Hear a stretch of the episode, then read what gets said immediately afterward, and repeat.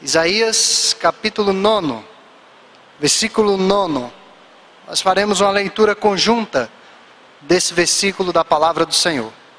Zacarias, capítulo 9, versículo 9. Leiamos.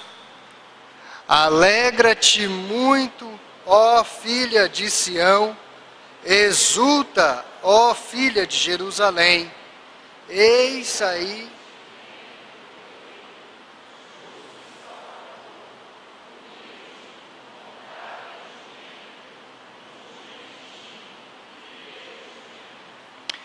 Vamos ler novamente Zacarias, capítulo 9, versículo 9, com mais força. Leamos.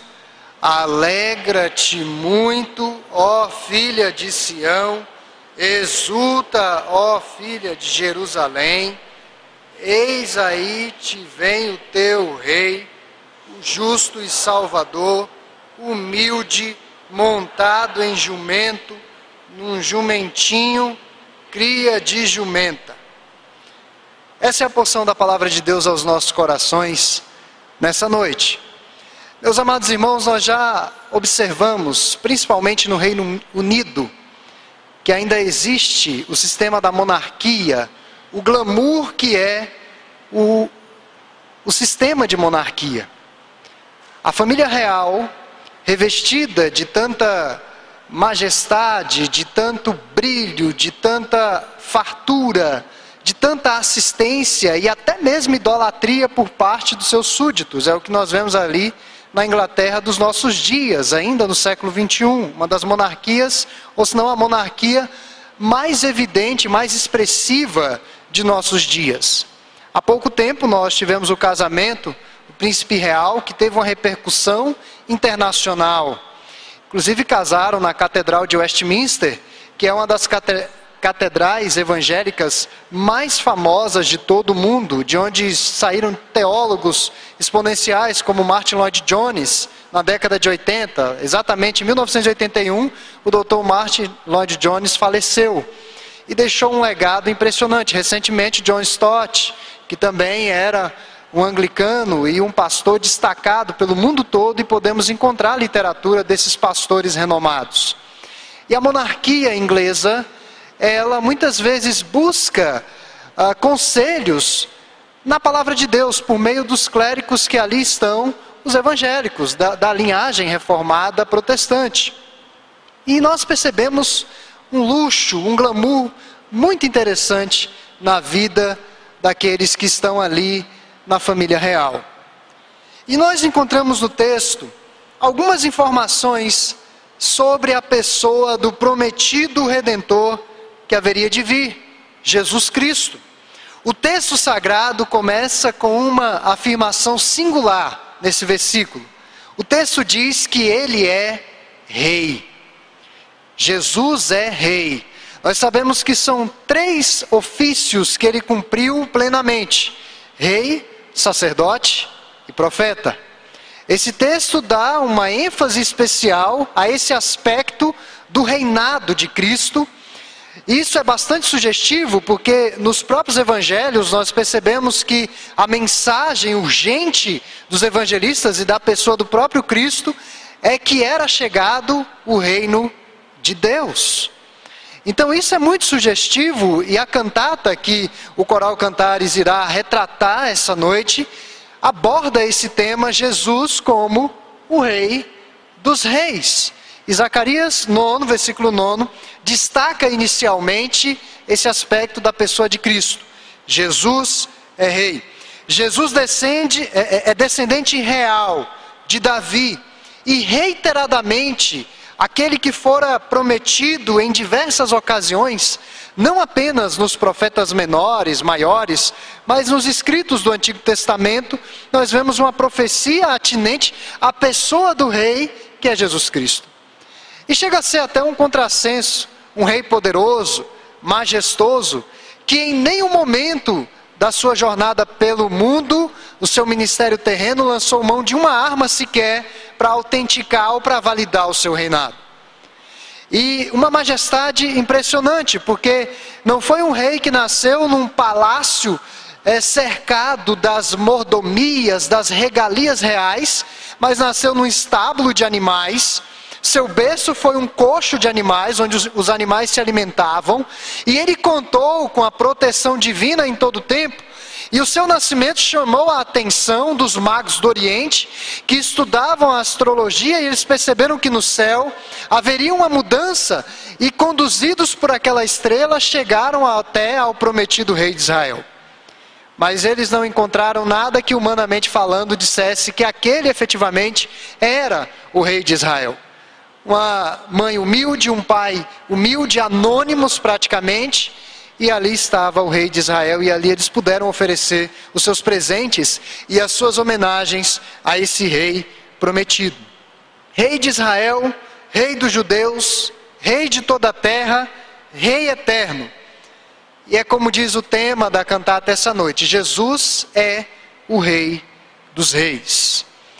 Quero que passem a próxima imagem. Essa foto, irmãos, e eu quero falar do contexto desse versículo de Zacarias, mas essa foto que está em tela foi feita por uma repórter.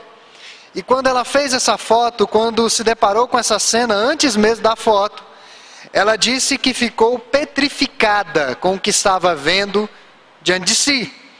A única coisa que ela poderia fazer, em suas próprias palavras, era tornar o clamor dessa criança falecida ouvida no mundo inteiro. A foto foi feita pela repórter, os irmãos não liguem o nome porque a pronúncia pode ser complicada. Nilufer Demir, em 3 de setembro deste ano, na Turquia. E certamente todos nós vimos essa foto. O garotinho da foto, Aylan Kurdi, era uma criança síria refugiada da guerra. E essa foi uma das cenas mais impactantes deste ano de 2015. Teve uma repercussão internacional. E nós temos testemunhado pelos noticiários o drama dos sírios que precisam fugir ali de seu país é, por causa dos horrores da guerra provocada, ou, é, provocados pelo Estado Islâmico. E uma viagem, muitas vezes, ou certamente repleta de perigos, incertezas, privações e limitações. Realmente eles não sabem se conseguirão alcançar o refúgio almejado por eles. Então, o texto que nós lemos de Zacarias, nono, nono, está inserido num contexto semelhante, mas não num contexto de saída, mas de retorno. Os sírios estão tentando refúgio, eles estão fugindo da guerra. E o texto foi escrito num contexto de retorno de cativeiro. Depois que a cidade, o país foi completamente assolado pelos horrores de uma invasão, daí o povo estava voltando para a sua pátria. O livro do profeta Zacarias foi escrito durante o reinado de Sírio, quando mais de 50 mil judeus haviam retornado para a Palestina, vindos de Babilônia por volta de 538 a.C. E o versículo citado, irmãos, ou o versículo que nós lemos, é uma referência ao futuro da filha de Sião. Expressão usada para se referir ao povo de Deus, filha de Sião, o povo de Deus. Eles perderam seu rei, seu rei fora executado, e dali em diante, desde que voltaram do cativeiro, Israel nunca mais foi o mesmo. E o rei prometido era Jesus. Esse é o rei tão aguardado, tão esperado pelos judeus. E naturalmente que esse reinado iria se estender, não pela filha de Sião, Jerusalém, judeus como nós conhecemos em nossos dias, ou a Palestina, mas ali é um símbolo da igreja, o povo de Deus. O nosso supremo rei é Cristo Jesus. A igreja, portanto, é o povo de Deus, lavado e remido e comprado pelo sangue de Cristo. Como diz 1 Pedro, capítulo 2, versículo 10. E essa profecia que nós lemos em Zacarias 9:9, ela se cumpriu plenamente no nascimento de Cristo. Mateus capítulo 21, 4 5, João 12, 14 a 15. E nessa noite eu quero refletir com os irmãos a respeito do caráter desse rei. Não é apenas um retorno à terra, mas à terra prometida ou a um lugar de sossego, de tranquilidade, distante dos horrores da guerra, distante da, da, da realidade fatídica da morte. Um lugar de gozo, de delícias eternas. Não apenas isso, mas uma vivência sob a regência ou sob o domínio do Supremo Rei. Quero que os irmãos passem o próximo slide. E daí eu quero abordar três adjetivos desse rei que aparecem justamente nesse versículo tão rico, um versículo pequeno, mas que tem um conteúdo tão rico, tão maravilhoso para a igreja e para o mundo de nossa época que tanto carece dessa mensagem. Nós encontramos três adjetivos do Supremo Rei que nos enriquecem, ensinam e nos desafiam. O primeiro deles é que Jesus é um rei justo. Ele é um rei justo. E isso está em total contraste com os reis governantes deste mundo, seja daquela época, seja de nossos dias. Cristo é um rei justo. Significa dizer que ele é reto, é imparcial, íntegro, exato e preciso nos seus juízos. Ele jamais vai falhar, ou, ou falhou, ou falhará em suas ações. Nunca cometeu e nunca comete injustiças, porque a sua justiça é perfeita, assim como ele é perfeito. A sua justiça é santa, pura, destituída de qualquer é, tentativa de benefício próprio, porque ele é puro, porque ele é santo. Isaías capítulo 53 o famoso texto do servo sofredor diz que nele não foi encontrada falta alguma. Ele era totalmente puro. A sua justiça é cheia de amor, porque Deus é amor. Deus não apenas manifesta amor, a sua natureza é amor. E nós temos os nossos conceitos e critérios sobre a justiça e a retidão. Mas a justiça de Deus excede a todo entendimento. Nós podemos ter a certeza, meus irmãos e visitantes, amigos, nós podemos ter a certeza e confiar que a justiça do Senhor jamais falhará. Como está no Salmo 7, versículo 11, o Salmo 75, versículo 7. Ele não é parcial, ele não usa dois pesos e duas medidas mas é perfeitamente correta em todas as suas palavras e ações. Mas quando o texto se refere à justiça do nosso Supremo Rei, o texto está querendo também implicitamente dizer que nenhum de nós poderá escapar, poderá fugir da justiça de Deus. Um dia todos serão julgados: ricos, pobres, poderosos, fracos, políticos, todos, ricos, como eu já disse, pessoas de alta influência, pessoas sem tanta influência, pessoas anônimas, pessoas famosas, afamadas, todos serão julgados. E a sua justiça é tão elevada, meus irmãos, que ele próprio nos justificou morrendo em nosso lugar. Nós éramos tão incapazes e somos tão incapazes de nos justificar dos nossos próprios pecados. O nosso destino era a condenação eterna. Na Bíblia tem vários textos que me chamam a atenção e me deixam em profunda reflexão. Mas um texto que me chama a atenção quando nós falamos de escatologia, de consumação das últimas coisas, é aquele texto que diz que o Senhor Jesus um dia voltará sobre as nuvens dos céus e todo olho verá. Todo. O texto sagrado diz que todo joelho se dobrará e toda língua confessará o que? Jesus é o Senhor. Essa noite nós estamos por meio da cantata por meio da participação nesse momento histórico da nossa igreja de culto, de louvor e adoração a Deus, proclamando que Jesus é o Senhor, Jesus é o Rei dos Reis de nossas vidas. do mundo afora.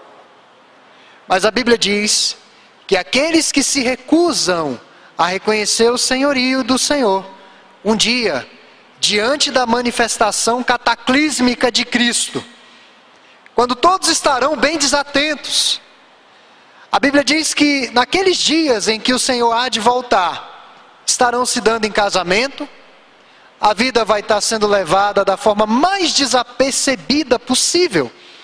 As pessoas não vão dar muita credibilidade a essa volta de Jesus e muitos serão pegos de surpresa.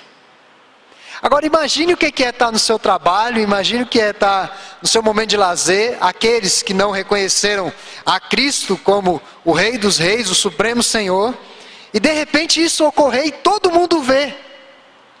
E daí cessa-se todas as atividades de uma forma definitiva. Todos os olhares e todas as atenções se voltam à glória do Senhor Jesus. Ele é o Rei justo. E um dia ele voltará para julgar com a sua justiça. Mas o que nos chama a atenção é que, para aqueles que reconhecem o senhorio de Cristo, ele já se colocou em juízo em nosso lugar. Aquele que entrega a sua vida a Cristo não está passível de juízo, mas passou da morte para a vida. É o que diz a Escritura Sagrada. Então, ele tomou o nosso lugar e pagou esse preço, que é o preço que a sua própria justiça eterna exige. E o que ele usou para fazer isso, irmãos? Como que Jesus pagou o preço? Ele usou ouro, ele usou prata, diamantes, ele usou pedras preciosas, ele usou os recursos desse mundo? Não. Jamais essas coisas poderiam pagar a nossa justificação. Ele usou a sua própria vida. Foi o seu próprio sangue na cruz do Calvário para que nós fôssemos feitos justiça de Deus. Segundo aos Coríntios, capítulo 5, versículo 21. Mas pode passar para o próximo aí, irmãos, por favor. Um outro adjetivo que nos chama a atenção nesse texto é que ele é o rei salvador. De certa forma, eu já falei sobre isso no finalzinho do ponto anterior, quando eu falei que ele mesmo se colocou no banco dos réus em nosso lugar. E essa segunda característica é exclusiva do rei Jesus. Aponta aqui, irmãos, para a mais excelente obra realizada em todos os tempos a obra da redenção, a chamada obra da salvação. Como eu disse no início da mensagem, no nosso mundo moderno, nós temos a monarquia real inglesa. Os irmãos nunca vão ver a rainha Elizabeth na altura dos seus cento e tantos anos. Eu não sei quantos anos ela tem mas ela é bem antiga. Não parece, mas ela é bem antiga. Mas os irmãos nunca verão na história desse mundo aquela rainha dizer assim: Eu vou morrer no lugar dos meus súditos. Nunca. Os irmãos nunca vão ver um rei, um líder nacional, se entregar, morrer em lugar dos seus súditos. E eu olho para a Bíblia e vejo Jacó, que é o exemplo típico da covardia dos líderes do nosso tempo. Jacó, quando foi encontrar com seu irmão Esaú, ele temeu que Esaú se vingasse por conta da usurpação do direito de primogenitura. Os irmãos lembram o que, que ele fez? Ele ficou uma noite sem dormir, ele teve insônia, e o que, que ele fez no dia seguinte? atravessou o Val de Jaboque, ele foi na frente da família? Ele colocou os bens, ele colocou mulher, ele colocou filhos à frente dele, e a expectativa é que aquelas dádivas, aqueles presentes ao seu irmão Esaú comovessem o coração de Esaú para que Esaú não o assassinasse. Ele seria um dos últimos. Um líder covarde. Ainda bem que Deus teve misericórdia e Deus tinha propósito na vida de Jacó. O texto sagrado diz que quando os dois se encontraram, se abraçaram e choraram por alguns momentos. E ali não houve vingança por parte de Esaú. Mas, meus irmãos, a vida de Jesus nos chama muito a atenção. Ele é o rei que se entrega. Quando nós olhamos para a noite do Getsemane, é mais uma noite angustiante, um líder, o rei, que não conseguiu dormir, pregar os olhos aquela noite inteira, o Senhor Jesus Cristo. E durante alguns, alguns períodos da noite, ele disse aos seus discípulos: Orai e vigiai comigo, fica aqui do meu lado, porque a minha alma está aflita até a morte. Normalmente, quando nós estamos aflitos, nós não conseguimos comer direito, nós não conseguimos raciocinar direito, nós não conseguimos dormir. Alguns conseguem comer até bem demais, porque a ansiedade toma conta do coração e são conduzidos a comer bastante. E o Senhor Jesus, naquela noite, não conseguiu dormir, e ele disse: Fique comigo alguns instantes.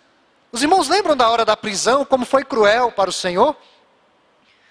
Um dos doze que estava com ele, Judas Iscariotes, para entregá-lo, porque Jesus parecia-se muito com os demais, deu-lhe um beijo na face.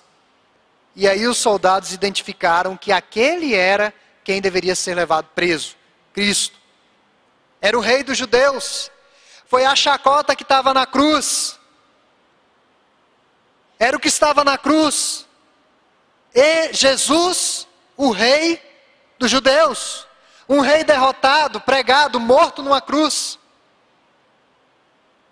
E meus irmãos, quando Pedro reagiu à prisão do Senhor e decepou a orelha do soldado, que é revelado o nome, Malco, o que que Jesus faz? Jesus cola a orelha do soldado, coloca ela de volta no lugar, e Jesus diz a Pedro: Pedro, eles não estão me levando, eu espontaneamente estou me entregando. Se eu quisesse resistir, uma milícia de anjos tomaria conta desse lugar. Eles nem teriam subido aqui ou chegado a esse jardim. O Supremo Rei que se entrega. Os irmãos não vão ver na história nenhum rei que se entrega. Até as últimas consequências para que os seus súditos tivessem vida. E um texto do apóstolo Paulo que causa um profundo impacto nos nossos corações, ele diz assim: Porque ele, sendo rico, se fez pobre para nos enriquecer. Ele, revestido de toda a glória, de toda a majestade, ele se fez pobre para que nós pudéssemos ser enriquecidos pela sua graça e pela sua redenção. Então a salvação extrapola a todo entendimento humano, porque não é possível entender a salvação pelas vias racionais. O amor de Deus causa um profundo impacto. Quando nós perguntamos às pessoas aí fora, evangelizando, e dizemos assim para a pessoa: Você merece para o céu? A pessoa para para pensar e diz: Olha, mais ou menos. E daí, quando nós falamos para a pessoa, o que, que você precisa para fazer para ir para o céu? A pessoa começa a falar, eu precisava fazer isso, isso e isso. E quando voltamos para essas pessoas que estão sendo evangelizadas e dizemos que ela não precisa fazer nada, nada, porque tetelestai, é o que diz lá no grego, está consumado tudo que era necessário para que a salvação dos súditos do Senhor fosse promovida e realizada, já foi realizada na cruz do Calvário. O Supremo Rei se entregou em nosso lugar.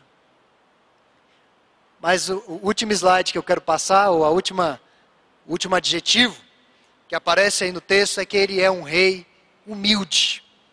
A humildade é uma marca registrada do ministério de Jesus.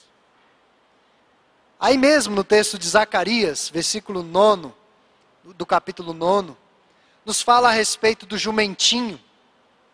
A humildade do nosso Senhor realmente é algo impressionante.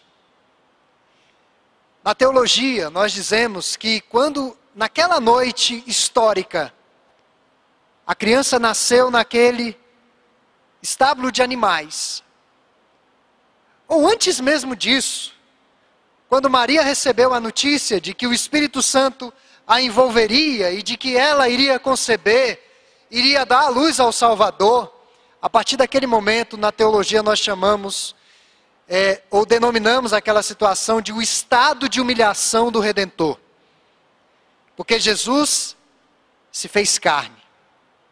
O Deus Emanuel, o Deus conosco, sujeito aos mesmos dramas que nós estamos sujeitos: a fome, as privações, as calúnias. E eu penso que era doloroso para o Senhor, por isso que por diversas vezes ele lamentou a rebeldia e a dureza de coração de Jerusalém, porque Jesus sabia o que estava no coração dos outros. Jesus sabia o que as pessoas pensavam a respeito dele. Às vezes, quando nós ficamos sabendo que alguém falou algum comentário é, depreciativo, algum comentário é, é, que causam danos à nossa imagem, algum comentário injusto, ficamos tão aborrecidos, tão chateados, tomados da, da sede, do desejo de vingança. Percebam, queridos, que Jesus, durante três anos, diariamente, ele trabalhou isso. Ele sabia o que os fariseus pensavam sobre ele. Eles sabiam que os fariseus estavam articulando a respeito dele. Ele sabia naquela noite da última ceia que Judas estava ali à mesa, mas o pensamento de Judas eram aquelas moedas que ele iria receber por entregar Jesus.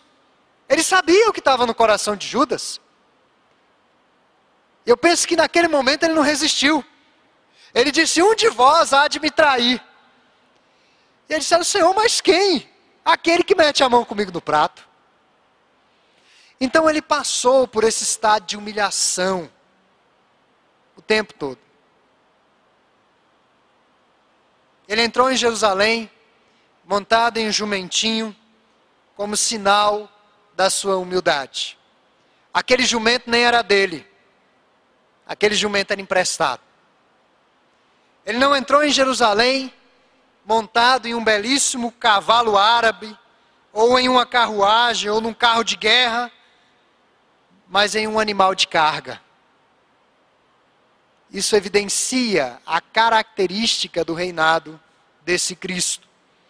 E sabemos também, meus irmãos, que último, um dos últimos momentos do Senhor aquela cena do lava-pés dos discípulos foi um sinal também evidente da sua humildade. Ele assumiu ali a postura do servente da casa e lavou os pés de todos os seus discípulos. A humildade de Jesus manifesta-se a partir da sua decisão de encarnar-se, como eu já disse. A sua vida foi humilde. Ele não cresceu em palácios, mas num vilarejo ao ponto de alguém dizer: será que dali pode sair alguma coisa boa daquela cidade? Não é possível. Não é possível que o rei, o rei dos reis, vem daquela cidade. Dali não pode sair nada de bom. Ele não viveu no luxo, mas trabalhou arduamente, filho de carpinteiro, certamente logo aprendeu os ofícios ou as habilidades daquela profissão. Era o filho mais velho, ele tinha que dar duro com seu pai para a questão do sustento da sua família. E quando entregou-se para morrer em nosso lugar, ele se comportou como uma ovelha muda perante os seus exatores. Isaías capítulo 53, versículo 7 diz que ele foi levado como ovelha ao matadouro e como um cordeiro mudo perante o seu tosqueador. Assim ele não abriu a boca em nenhum momento. E quando evangelizou, ele sempre convidou gentilmente as pessoas a se entregarem ao seu conforto e à sua ajuda. Um dos textos que nos trazem alento ao coração, Mateus capítulo 11, versículo 28, o Senhor Jesus diz: Vinde a mim, todos vós que estáis cansados e sobrecarregados, e eu vos aliviarei. O espírito humilde para receber aqueles que estão aflitos. Pode passar, amor? Pode passar até o terceiro, por favor. Ele é o Rei dos Reis. Esses são os três adjetivos que eu quis destacar essa noite. À luz do texto de Zacarias 9. Ele é um rei justo, salvador, e humilde. E diante dessas verdades, nós precisamos nos posicionar coerentemente diante do Senhor. A ordem do texto é: alegra-te, eis o teu rei. Essa é, essa é a ordem do texto. Esse é o imperativo do texto. Mas será, meus irmãos, visitantes, amigos que aqui vieram essa noite, será que Jesus de fato é o supremo rei das nossas vidas? Se ele é rei, significa que ele reina e nós somos súditos. Nós estamos sujeitos às suas leis e à sua vontade. Nós somos os seus servos, seus discípulos, e estamos vivendo inteiramente ao seu dispor. Portanto, essa noite, vamos nos alegrar nele. E quantas coisas têm sido alvo da nossa alegria. E voltando a fazer uma menção sobre a monarquia britânica, alguns repórteres internacionais ficam impressionados como que os ingleses adoram a monarquia. Como eles gostam mesmo, parece que é uma espécie de idolatria, uma, um interesse pelos assuntos reais. E aqueles tabloides lá britân, britânicos, é, ah, o que, que o príncipe fez, para onde eles foram, onde estão tirando férias, o que, estão fazendo. O povo gosta de saber o que está acontecendo na vida ali da monarquia. E o sentimento deve ser semelhante. O interesse pelo reino, o interesse por Cristo, o interesse pelas novidades do céu, o interesse pela palavra de Deus, o interesse em viver em total e completa harmonia com o que ele coloca em sua palavra para todos nós. Por isso que o texto diz: Alegra-te, eis aí o teu rei. E os últimos questionamentos. O que traz alegria e satisfação ao nosso coração? Onde temos buscado equilíbrio para a nossa alma? Nos amigos, nos prazeres, na política? Misericórdia, né? Na política seria triste. Mas onde está a nossa verdadeira alegria? Onde está o nosso verdadeiro contentamento? Que efetivamente esteja direcionado para Cristo. E eu penso que a cantata vai retratar isso. E o convite, alegra-te, eis aí o teu rei.